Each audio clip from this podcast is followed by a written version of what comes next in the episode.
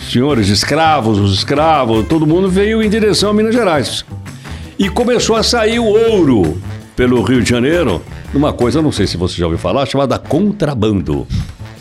O pessoal tirava lá. Aí, Já tinha na época. Ah, já, oh, já tinha muito. O contrabando não é uma coisa nova, então, não né? era coisa nova. Então aí os portugueses tiraram o centro administrativo de Salvador e passaram para o Rio de Janeiro. 1763, é século XVIII, é a época da mineração do ouro e depois do diamante no Brasil. negócios e empreendedores históricos. Ouça no Spotify ou assista no YouTube. Apresentação: Heródoto Barbeiro e Fernando Vítulo. Né Podcast. Olá, seja muito bem-vindo aqui a mais um Né Podcast. Bem-vindo ou bem-vinda, né? Claro, não posso deixar de mencionar. E hoje a gente vai falar sobre a Casa da Moeda, ou a Fábrica de Dinheiro. Papel e moeda, hein, Heródoto? É, vamos falar da caça de papel? Olha, Heródoto, eu não sei você, mas será que não dá pra gente entrar lá e, É, fazer e, e algo tirar bom. algumas malinhas de Tirar lá? uma malinha, seria uma, aliás, uma belíssima série essa, né? Nossa, essa Você foi... falou em Casa da Moeda, eu lembrei da, da Casa série Papel, espanhola, isso Caça mesmo. de Papel. Muito bom, Muito muito, bom, muito bom. Você fica torcendo pro pessoal conseguir tirar a grana de Não, lá. uma doideira isso, né? Você torcer pro pessoal, pro bandido roubar. Era? pro bandido roubar. É, mas vamos lá. A Casa da Moeda foi fundada em 8 de março de 1694, Herói. Nossa, essa é mais velha que eu. Essa é ba- bastante tempo aqui, hein? Pelos administradores coloniais portugueses em Salvador. Tinha- em Salvador tinha algum motivo específico por ser Salvador? Tinha, tinha, porque Salvador era a capital da colônia. Né? A primeira capital do Brasil, como todo mundo sabe, foi a cidade do Salvador. Por que razão? Porque ela estava perto das grandes plantações de cana-de-açúcar, que foi a primeira atividade econômica do Brasil no século XVI e XVII. Então, ah, era tudo em Salvador. O governo geral era em Salvador, na Bahia. O grande padre Vieira, que todo mundo conhece, da literatura portuguesa, um sujeito extraordinário, ele morou em Salvador, entre outros. Ah, também tinha um poeta lá chamado Boca do Inferno. Imagine o que, que ele falava, esse homem. Não é? Sugestivo o nome, né? É, grande poeta também, era em Salvador, na Bahia. E, as- e a capital da colônia ficou até 1763. Aí saiu da Salvador e veio para o Rio de Janeiro. Ah, sim. Ah, o Rio de Janeiro é mais bonito, tem o Cristo Redentor. Brincadeira, nem tinha Cristo Redentor. Mas por que, que houve isso? Porque houve um deslocamento do eixo econômico da colônia. É, primeiro que houve uma derrocada geral do preço do açúcar no mercado mundial.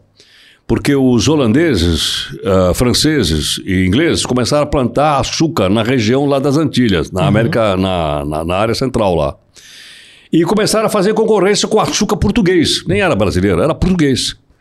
Então isso arruinou muitos proprietários de, de engenho e tal, e os caras. Bom, nesse momento, coincidentemente, se descobriu as minas em Minas Gerais, que é na região centro-sul. Então o pessoal deslocou. o- Os senhores escravos, os escravos, todo mundo veio em direção a Minas Gerais. E começou a sair o ouro pelo Rio de Janeiro, numa coisa, não sei se você já ouviu falar, chamada contrabando. O pessoal tirava lá. Aí, Já tinha na época. Ah, já, oh, já tinha muito. O contrabando não é uma coisa nova, então, não né? era coisa nova. Então aí os portugueses tiraram o centro administrativo de Salvador e passaram para o Rio de Janeiro. Em 1763, é século XVIII, é a época da mineração do ouro e depois do diamante no Brasil. Agora, só tem um detalhezinho que eu queria comentar, que é o seguinte. Nós estamos falando da Casa da Moeda. Uhum. Recentemente, quase que privatizaram a Casa da Moeda. O governo quis privatizar. Ela é uma entidade pública. Uhum. Aí muita gente arrancou os cabelos, oh, te viu, tal, entregar para a iniciativa privada. Se conhecer um pouquinho da história do nosso país, o nosso dinheiro era fabricado por uma empresa privada. Como assim?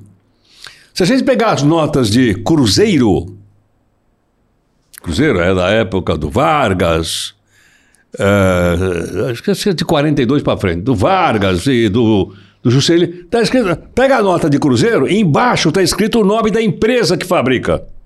Tomás de la Rue Limited. Era uma empresa privada, britânica, Thomas de la Rue Limited, que fabricava o dinheiro brasileiro e o dinheiro vinha da Inglaterra para cá. Ué, mas e nessa época a Casa da Moeda fazia o quê? A Casa da Moeda, eu não sei se eles contavam moedinhas, mas o papel moeda, dinheiro de papel, vinha da Inglaterra. Olha aí. E era uma Ué, empresa Não privada. era mais fácil vir em euro, então? Oi? Não era mais fácil já vir em euro? É, na época não tinha ainda o euro. Entendeu? Que, Mas qual que era a moeda da época? Libra esterlina. na Europa? Libra esterlina? Não, tinha várias. Tinha libra esterlina na. Então já vinha então em libra. É, ué. podia vir Pô, em que- libra esterlina da Inglaterra, podia vir em franco francês, podia vir em peseta da Espanha. Era. E por aí. Ou, ou ah, em Portugal era o Escudo? escudo. Escudo. Depois ele ficou tudo, virou euro. Mas eu digo, então, não, não necessariamente a fabricação do papel moeda tem que ser por uma empresa estatal. É atualmente estatal. E o perigo da estatal qual é? Ela também não escapou dos escândalos recentes na nossa história. Também teve falcatrua, também teve roubalheira, também tem gente pendurada, também tem um montão de gente que não faz porcaria nenhuma. Como em qualquer lugar, né? Como qualquer, como qualquer outra estatal, salvo exceção, não vamos generalizar. Mas então essa é a Casa da Moeda. Não é? Você vai dizer, bom, mas na época que você citou, na época dos portugueses, ela era uma instituição, é, e era inconcebível naquela época imaginar que o dinheiro fosse fabricado por uma empresa privada. Era o Estado que fabricava o dinheiro. No caso aqui, na época, era o Estado português. Não é? Colônia, né? Colônia. Depois, com a independência, o Estado brasileiro. Na época do Império, na época da República Velha. aí foi se transformando ao longo do, do tempo, certo? Exatamente. Até que eu falei, da época do Getúlio, veio aí uma empresa inglesa. Olha só que interessante. Em 1700, a Casa da Moeda foi transferida de Salvador para o Recife. Não sabia. O que, que tinha em Recife, Heródoto, nessa época? Nessa Sabe? época, em Recife, é o seguinte: em 1700, É. eh, ela era um porto comercial extremamente importante. Ah, então acho que por causa disso É. já. Ah, o volume de comércio era uma- importante. Aliás, era, havia até uma, uma concorrência entre Recife, que era uma cidade mais nova, e uma cidade mais antiga ali, chamada Olinda. Aí teve um quebra-pau violento entre os comerciantes de Olinda e os comerciantes do Recife, né? chamada Guerra dos Mascates. O que que é o mascate? É um vendedor ambulante. Então o pessoal de Olinda, para desprezar o pessoal do Recife, que estava ganhando, chamava de mascate. Vocês não passam de uns mascates, de uns vendedores ambulantes. Né?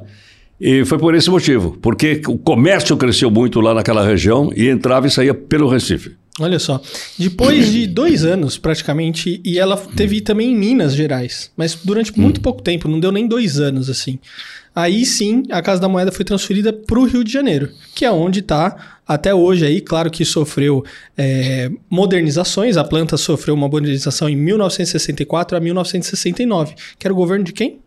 74. 64. 64. 64 e é- 69. É, o governo do Castelo Branco. Começa em 64 e vai até que ano? 64 a 69. A 69. Então é o período do Castelo Branco e do Costa e Silva. São os dois primeiros presidentes generais após o golpe de 64. Legal. Aí depois foi inaugurado e construído um novo, ah, uma nova localização que acredito que é a que está até hoje em 1984, localizado em Santa Cruz, na zona oeste do Rio. É uma das maiores do gênero do mundo e maior da América Latina. Olha só que legal, né? Você sabe que o Brasil fabricava também dinheiro para outros países, né? Ah, não sabia disso. Ah, ô, você chega lá na Casa da Olha que Moeda, é. Para alguns países africanos, eram fabricados aqui na nossa Casa da Moeda, porque ela passou a fazer prestação de serviço. Assim como uma empresa britânica fabricava dinheiro para o Brasil, o Brasil passou a fabricar dinheiro para vários países da, da África. Olha só que interessante, eu não sabia disso. É. É, Você bom, só não pode chegar lá e falar, fabrica uns dólares para mim, aí que você vai em cano. E é interessante, se o pessoal digitar aí no Google Casa da Moeda, vai ver o processo, né? Como é que é o processo de fabricação, tanto das cédulas como das moedas também. E, mas olha só que interessante, apesar de ser um local onde se produz o dinheiro, a Casa da Moeda não tem autonomia referente à quantidade de dinheiro que se- será produzida. Quem tem essa função é o Bacen, ou o Banco Central, né? Exatamente. Que, aliás, é o guardião da moeda. E o Banco Central foi fundado, acho que em 1965, 66, pelo avô do atual presidente do Banco Central. Hoje o avô, o filho, o neto, chama Roberto Campos Neto. E acho que foi o avô dele, juntamente com o ministro da Economia, não me lembro o nome agora, que fundaram o Banco Central. Não tinha Banco Central no Brasil. Nasceu aí. E é recente. É, relativamente A gente recente. falou um pouquinho do Banco Central quando a gente falou do Banco do Brasil. É, relativamente recente. Mas eh, tá certo, março de 1965. 65. Exatamente. Tá, eu não me lembrava exatamente da época, mas foi nesse período que nasceu o Banco Central. E o Banco Central tem uma importância fundamental. Você vê que não tem país do mundo que não tem Banco Central. E na Europa, além do Banco Central local, tem o Banco Central Europeu, que dita as normas para toda a região da, da Europa esse, Ocidental. esse é mais bravo. Hã? Esse é mais bravo. Muito mais bravo. Principalmente se você tiver uma Angela Merkel no seu calcanhar. Agora, Ah, Agora ela saiu, né? uma- é, saiu. Agora sim, uma curiosidade. Vou falar um palavrão aqui.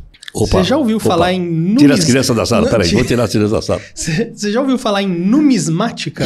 Eu já. Eu nunca tinha ouvido falar eu esse já. termo. Quando eu entrei no curso de História, lá na USP, ah, tinha uma matéria, uma matéria chamada Introdução aos Estudos Históricos.